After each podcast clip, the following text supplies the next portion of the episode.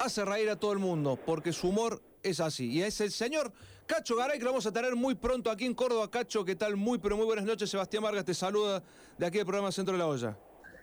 Hola, Sebastián. Todo, todo muy bien. Ustedes espero que también. Y acá estamos tratando de, de, aguardar los resultados de decisiones gubernamentales por el tema del COVID. Está complicado el tema. ¿Cómo lo están pasando ustedes allá en Mendoza? Nosotros dentro de todo bien, porque acá hay, hay, hay un poco más de, libertad de acción. Eh, y creo que nos hemos visto en la necesidad y lo, hubo obligación de acostumbrarnos a esto y, y poner poner en práctica eh, todo lo que tenga que ver con la prevención, pero funcionando, funcionando. Cacho, ¿y usted cómo pasó el tema de la pandemia? ¿Cómo está viviendo este momento también? Y como somos nosotros, como decía Inodoro Pereira, mal pero acostumbrados. eh, un día nos encontramos con que estábamos todos guardaditos y bueno, empezamos a, a tratar de convivir con esto y una palabra que se puso de moda en estos últimos años, ya existía la palabra, pero eso de reinventarse, bueno, lo mío fue distinto, lo mío fue reencontrarme, reencontrarme con mis cosas, con, eh, con mi tallercito dentro, en el fondo de mi casa, con mis eh, autos antiguos, con mis antigüedades, con mi eh, reconstrucción de, de motos viejas y bueno, un montón de cosas, con mi pequeño viñedo, con los vinos, como que volví, volví a, como decía anteriormente, a reencontrarme con aquello que lo venía postergando para, para cuando se pudiera. Y bueno, ahora se pudo. Cuénteme sobre los vinos. ¿Usted hace vinos para venta en general o para usted como, como consumo propio? Eh, sí, para, para el consumo de la casa, más 6.000 litros por año. como para mojar los labios. Eh, tengo a un vino, el vino casero, que es una, una tradición acá, Que, que también le dicen vino patero. Ya no hay vino patero. Antes se decía vino patero porque se pisaba a pata el agua. Claro. Desde hace, desde hace décadas y muchas. Hay unas moledoras manuales antiguas, pero bueno, después prensado y todo y hacemos ese vino, que tenemos nuestra fortaleza barril, y, y, tengo otra parte de mi uva que me lo hace un, un amigo, un gran enólogo, un conocedor, tiene una bodega muy importante, me hace el otro vino, el que, ese vino eh, que me compra la gente, con una marca tiene, tiene, el nombre mío el vino. Un vino reserva, un Malbec 100%. ¿Cacho Garay se llama el vino? Sí, Cacho Garay, pero no está ni va a estar nunca en góndolas, porque como es una edición limitada, así que por año se vende eh, cuatro, cinco mil botellas y nada más. Nada más, nada más ni nada menos. Hasta que se acaba. Hasta que se acaba. Cacho, cuénteme cómo va a ser su presentación en Córdoba este fin de semana. Hace mucho que no venía para acá. Hace mucho, y, bueno, ojalá eh, ojalá que sea tan emotiva como, como me lo estoy imaginando, porque después, después de esta larga hora que nos llegue un recreo, eh, un recreo para, para el alma, para el espíritu, un recreo para, para la risa, para la música, después de tanto tiempo con las salas cerradas, ya que eh, el rubro entretenimiento fue el primero, el primero que, que bajó el telón, se cerraron los teatros y bueno, entonces la gente está ávida otra vez de, asistir al teatro y nosotros obviamente también. ¿Y ¿Vas a estar el sábado, domingo y lunes? ¿Así va a ser, van a ser las presentaciones? Sí, en el Teatro del Lago. Teatro del Lago. y bueno, eh, reencontrarnos, encontrarnos con, con el público, encontrarnos con las salas, encontrarnos con los productores, con Citoni, Eh, y bueno, y más en el Teatro del Lago, donde tuve eh, la inmensa, el inmenso honor de haber hecho una temporada completa, creo, no me acuerdo bien si fue año 2009, con Facundo Cabral. Sí, una gran obra hicieron acá. Entonces, eh, creo que se van a, se van a, a muchar las emociones. ¿Venís solo o venís con tu señora? Viene, viene mi señora, viene y también otra cantante cordobesa de Monte Maíz que nos ha acompañado y nos acompañan Ajá. en varias giras. eh, Nora Galucci, una Sí, sí, sí, sí. Mira una cantante, una cantante de tango y una presencia en el escenario que hace poner la piel de pollo. Piel de po- Mira vos, ¿y tu, y tu señora está aquí en Córdoba o está con vos allá? No, no, estamos acá, estamos en nuestra casa en Mendoza. Eh, así que bueno, estamos todos acá como ansiosos en la gatera. Sí, Me, me imagino, me imagino la- las ganas de poder salir de nuevo a los escenarios y de poder estar con, el, con la gente. Ayer empezó Tinelli de nuevo. ¿No lo llamaron a usted para ser parte de esta nuevo, Eh. nueva, nueva era? No, no, la verdad que no, pero siempre, siempre han tenido la deferencia desde la producción todos los años, Ujú. de, algu- de- de alguna vez al año, dos, llamar, preguntar cómo estamos, si llegamos al form- volvemos al formato de humor, nos va a gustar tenerte en cuenta, tanto a mí como sé que a muchos humoristas también eh, los llaman por ahí, eh, con la misma charla, pero lo que yo considero todo una atención, un halago. Eh, si volvemos al humor, nos, vamos a tener en cuenta, nos gustaría que fueras parte. Pero la última charla de esa ha sido hace bastante ya. Fue, fue como tu puntapié inicial, Tinelli, dentro de tu popularidad. Si bien ya venías haciendo algo, pero es como que eh, potenció tu carrera. Sí, sí, fue como que me pusieron los últimos 15 minutos contra Alemania y le clavé dos goles, más o menos. Pues lo comparo con eso. Claro. Que no lo hice yo los goles, los goles lo hizo la gente con su aplauso, eh, con su aceptación. eh, y, y bueno, obviamente, yo, yo digo siempre, Tinelli eh, ha sido, es un poco así, la versión masculina de la madrina de la Cenicienta para muchos artistas. ¿Te, te sorprendió en su momento la popularidad que, que alcanzaste en tan corto plazo? Eh, casi, casi que hasta me asustó. Ajá. ¿Por qué? más que me sorprendió, casi que me asustó porque ya en mi pueblo todo el mundo me decía, eh, Cacho, ¿qué tal? Pero después de pronto me encontraba el Gio Gallego y me decía, eh, Cacho, en la calle, y digo, eh, a, a tanta gente le estoy debiendo.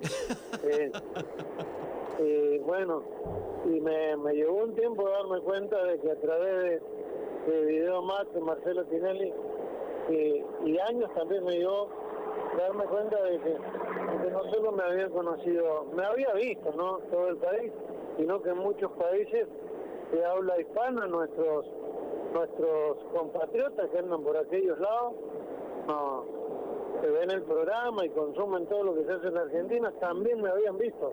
Claro. Lo fui descubriendo con el tiempo y lejos llegamos, ¿eh? Uf.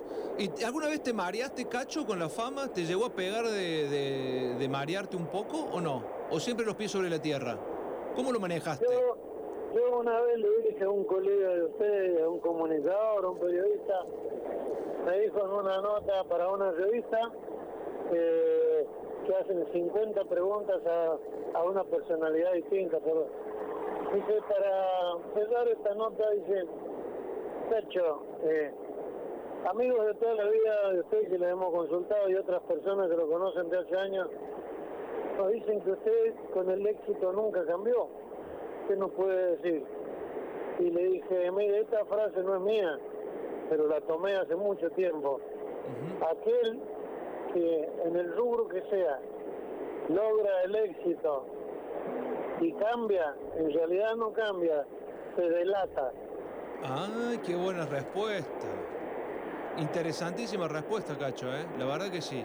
Porque no debe ser nada fácil pasar de, de, poco a mucho en tan corto plazo, en especial cuando, cuando te toca la varita de Tinelli, y hay muchos que se olvidan de lo, del pasado. Sí, yo sigo acá, gracias a Dios, trabajamos bastante dentro de lo que se puede. Eh, me ha tocado viajar por distintos lugares del, del mundo eh, después de Tinelli. Pero acá en mi ciudad, local de Julio, eh, sigo andando a veces en mi Kaiser Carabela o en mi Forá 31 o en la bicicleta, voy a hacer las compras. Tengo la misma vida que tuve siempre, sigo usando bombacha de campo y alpargata o borcego. Con los vecinos seguimos todos iguales. Eh, cambió cambió la situación, la situación laboral, gracias a Dios, gracias a Tinelli y gracias al público. Pero yo soy el mismo, solo que más viejo. No, pero no, te veo tan viejo porque he visto algunas imágenes de que estás en pareja con una chica muy, pero muy jovencita. ¿Eso rejuvenece también o no? Sí, claro que rejuvenece porque dicen que el hombre no importa los años que tenga, y si es mayor, eh, se rejuvenece porque tiene los años de la mujer que ama. ¡Ah! ¿Qué ah, tal? Toma. Sacala, Armani. ¿Cómo te atajaste con esa, no? Sacala, Armani. Es muy buena, es muy buena. ¿Y cómo, cómo es esa relación? Contanos un poco. ¿Vos sos, una persona tranquila todo el tiempo o en algún momento se le escapa algún grito a, a Cacho Garay? No, grito no, grito no. Eh, algún, eh, algún cambio, eso, pero que, a todos nos pasa. Yo, por ejemplo, yo, eh, yo me pego un martillazo en el dedo y no digo rayos y centellas, tantos martillazos, pero no, trato de eh, de tenerle pelota pisada, que es la manera, es la manera. ¿Y tu, ¿Y tu señora qué dice a todo esto? Porque también la diferencia de edad en algún momento puede haber sido cuestionamiento para ella. Y lo que pasa es que ella ella es más joven, pero eh, eh, tiene, madurez. Tiene madurez, es muy madura. Muy, muy, pensante, muy centrada.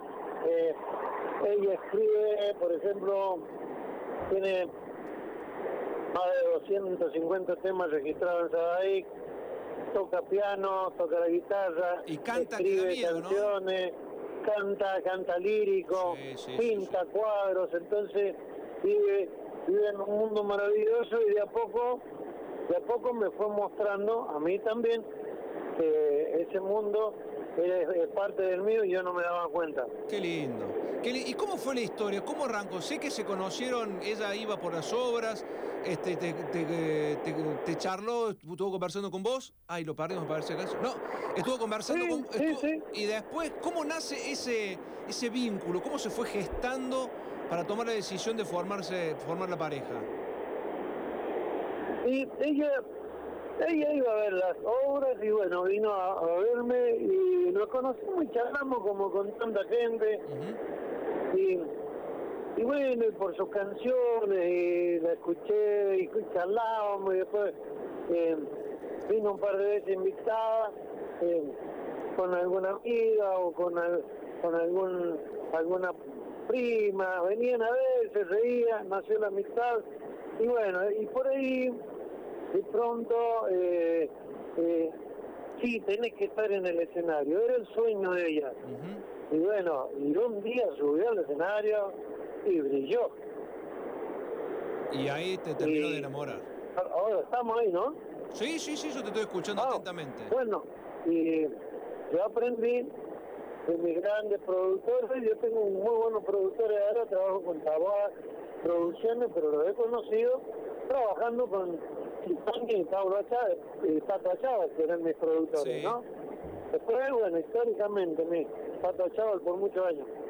Bueno, pero esto lo aprendí de Pablo Citoni, que ustedes lo conocen, eh, dueño del Teatro del Lago, Teatro Comedia, y yo aprendí esto de Citoni. Mira yo, Yo miro, a, cuando veo un show, yo no miro al artista, miro al público. Y eso lo aprendí. Y con Verónica en el escenario, Bambi, que le llamamos cariñosamente, Verónica Macías, yo, entre bambalinas, yo miraba al público y vi la respuesta.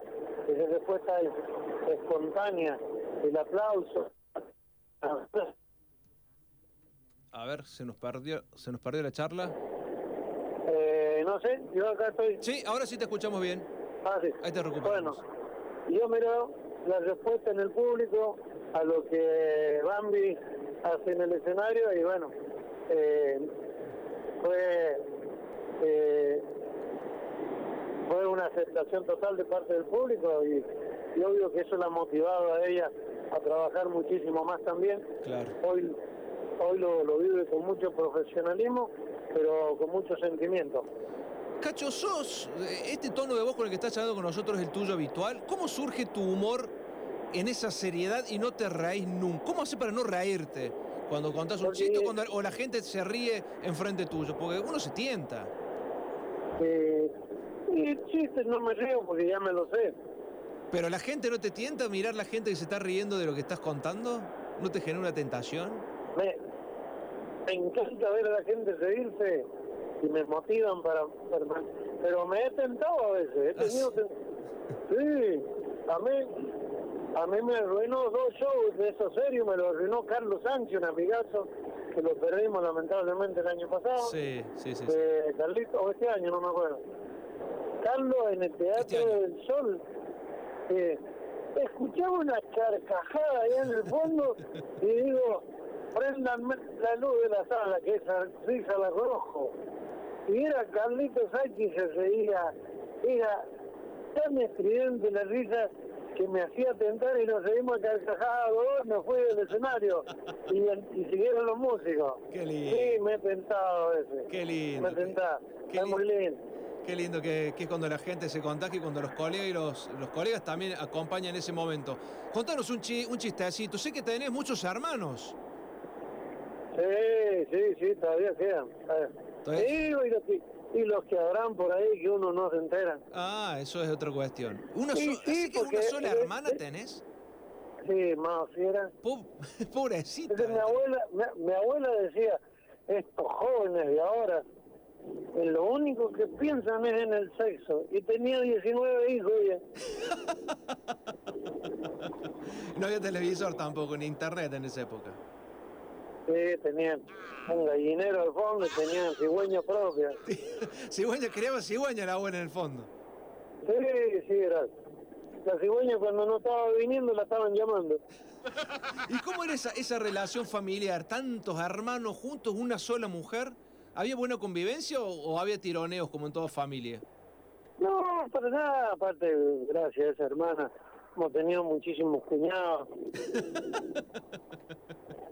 Conocieron muchos, muchos hombres extras de la familia. Y bueno, otra época en el campo, ya. Yo, mi primer noviazgo, allá hace, hace 50 años atrás, el primer noviazgo, una, una muchacha de ahí del pueblo que era, bueno, la gente murmuraba cosas de ella. Pero no, para mí que eran mentiras. pues. Yo después tuve un romance con esa chica, ya hace muchos años. Y era buenísima y después ya empezó a querer, me parece, porque ya al último casi ya ni me cobraba. Eh, las malas lenguas de los pueblos, ¿viste cómo son? Siempre tienen esa, esos gu- gusto de hablar nomás, gusto de hablar. Es gusto de hablar. Cacho, gracias por estar eh, con nosotros esta charla hermosa. ¿Sos futbolero o, o no, más o menos? Mucho, mucho. Para mí eh, el fútbol es una pasión, ¿Hincha eh, de? pero con, controlable, con pasión controlable. Está, está Soy bien. hincha, en Mendoza soy hincha de Independiente Rivadavia de la Lepra y en Buenos Aires soy hincha del Rojo. Hincha rojo, o sea que uno lo tenés ahí en la punta y el otro cerca de ser campeón. Sí, sí, acá, acá la Lepra la estamos punteros ahora. Sí, por eso. Uno arriba y el Sí, otro a punto de gra- ser campeón. gra- gracias a Dios, porque el año pasado veníamos mal.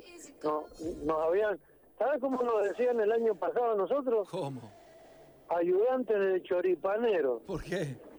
Hacíamos uno, los comíamos tres. es verdad, estaban pasando mal. ¿Y el fútbol de Córdoba lo ves? ¿Lo seguís? Sí, me gusta, me gusta, me gusta mucho el fútbol. He seguido mucho, eh, he tenido hace muchos años eh, amigos míos jugando en Belgrano, eh, bueno, muchos amigos de talleres. Yo he ido a ver, yo he ido a la cancha, he ido a ver a Belgrano, he ido a ver a Instituto, he ido a ver a talleres, porque a mí me gusta el fútbol. Sí. ¿Y de los tres, ¿con qué, cuál es el que más has seguido? ¿Cuál es el que más te gusta cómo juega?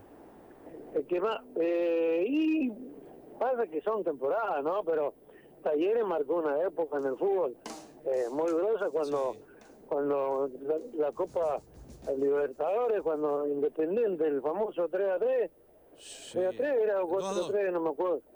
A ver, bueno, bueno, ha tenido épocas memorables, pero Belgrano también, Instituto, Instituto un amigazo que hace tiempo que no lo veo, el Cocayo de Orticia. Eh, no, el fútbol eh, yo lo tengo como pasión y no lo acepto como fanatismo porque él, él, es un tumor en, en el fútbol, el fanatismo. claro, también siendo dañino. ¿Y tu señora que siendo cordobesa de qué cuadro es? Ella es hincha talleres. Hinche talleres, mira vos, así que tu señora es hincha Ya la vamos a llamar algún día para hablar con ella, hacer una nota y que nos cuente su, su vida y un, poco de, un, poco de, su arte. Este... No, soy hincha talleres y a mí me el pato Chávez. Con razón, mira vos por dónde viene la mano. ¿eh? por sí, sí. O sea que debe estar contento y en un rato seguramente prende el tele porque va a jugar talleres por Copa, por Copa Sudamericana. Y ahora estamos llegando a la casa nosotros y vamos a ver porque si hemos salido por toda la tarde. Estamos llegando. Si entramos a la casa y todavía tenemos el televisor, vamos a ver el partido.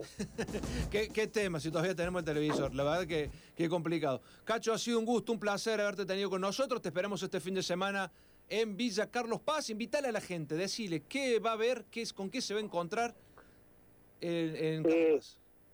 Bueno, vamos a encontrarnos todos con las ganas, con las ganas de reírnos, con las ganas de recordar cosas y, y exaltar las cosas, eh, el humor cotidiano, el humor que todos los días, todos los días está en todas las cosas y a veces pasa desapercibido porque vivimos más preocupados por las cosas que puedan llegar a suceder que por lo que en realidad sucede. Cacho, te mandamos un gran abrazo. Gracias por, un abrazo, este ratito nos vemos, con nosotros aquí. Nos vemos el fin de semana. Nos vemos el fin de semana. Cacho Garay pasaba aquí en los micrófonos de Radio Presencia en Centro de la Olla. Otra nota de las que nos gusta.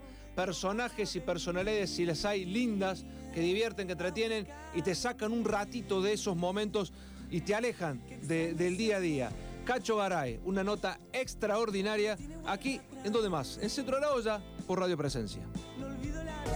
El Sindicato de Luz y Fuerza de Córdoba rechaza la utilización del patrimonio de EPEC para emprendimientos inmobiliarios. Defendamos una EPEC estatal e integrada con sentido social. Frente al vaciamiento y las tercerizaciones decimos, la EPEC es de los cordobeses. Frente al ataque a nuestras